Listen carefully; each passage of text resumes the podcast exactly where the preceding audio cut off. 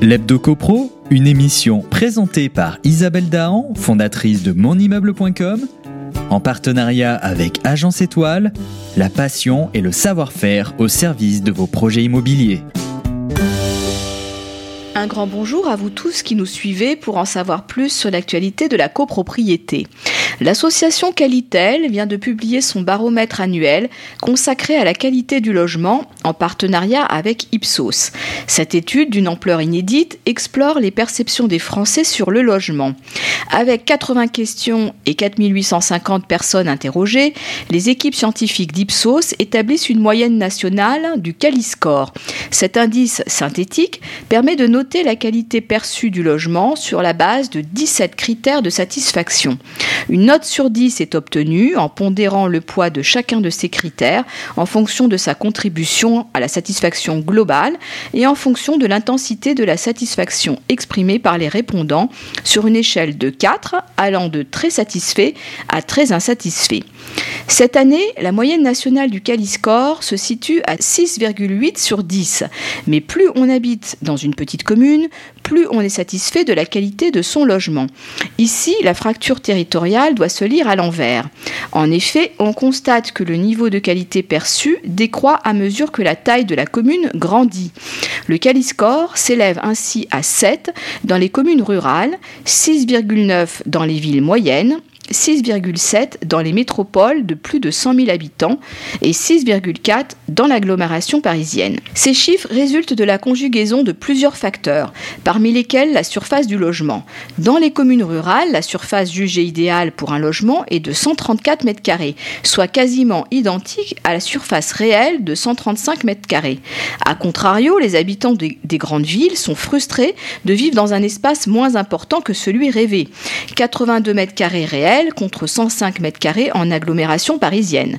Les nuisances acoustiques liées à la densité urbaine dérangent beaucoup plus les habitants de l'agglomération parisienne, qui sont par exemple trois fois plus susceptibles d'être dérangés par des bruits venant des logements voisins ou de la rue.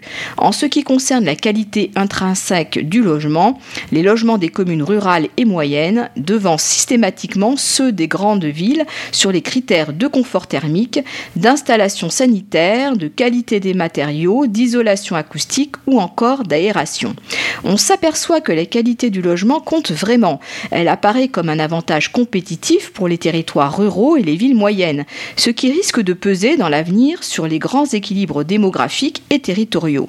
La qualité du logement est devenue une contrepartie effective et appréciée au fait de vivre dans un territoire moins dynamique économiquement et moins densément peuplé. Et pourtant, on pourrait penser que le déficit perçu d'équipements et de services publics provoquerait chez les habitants des communes rurales et moyennes l'envie de rejoindre une grande ville mieux pourvue. Bien qu'ils se plaignent de l'offre de services et commerces dans leur commune, de la qualité de la connexion Internet ou de l'accessibilité au transport, c'est dans les petites et moyennes villes qu'on trouve le plus de Français qui déclarent ne vouloir changer de logement pour rien au monde. Dans ces territoires, le logement mobilise davantage d'investissements personnels et joue un rôle social plus important. On y est plus souvent propriétaire, on réalise davantage de travaux. Sans surprise, l'Observatoire confirme que par ailleurs l'ancienneté du parc impacte nettement la qualité perçue du logement. Les anciennes métropoles enregistrent les scores les plus bas, 6,2 pour Paris, 6,4 pour Lille et 6,5 pour Marseille. Seule Nice fait exception parmi les métropoles anciennes avec un Caliscore de 6,9. Pour ces métropoles anciennes, le défi en matière de qualité du logement est encore plus important. Compte tenu de la densité déjà forte de ces communes, la construction de logements neufs ne saurait être la seule solution. Il faut donc prioritairement axer les efforts sur la rénovation du parc de logements existant pour renforcer leur attractivité. Enfin, comme la qualité du logement est l'affaire de tous, Qualitel invite tous les Français à calculer le Qualiscore de leur logement et à comparer leurs résultats à ceux de ce baromètre sur le site j'évaluemonlogement.org. Quelques minutes suffisent pour établir son propre Qualiscore et obtenir des informations et conseils pratiques personnalisés. Des renseignements précieux pour améliorer son chez-soi, définir ses priorités quand on souhaite réaliser des travaux de rénovation. On se retrouve l'année prochaine pour notre chronique Hebdo CoPro. D'ici là, portez-vous bien et continuez de nous suivre sur monimmeuble.com. L'Hebdo CoPro, une émission présentée par Isabelle Dahan, fondatrice de monimmeuble.com, en partenariat avec Agence Étoile, la passion et le savoir-faire au service de vos projets immobiliers.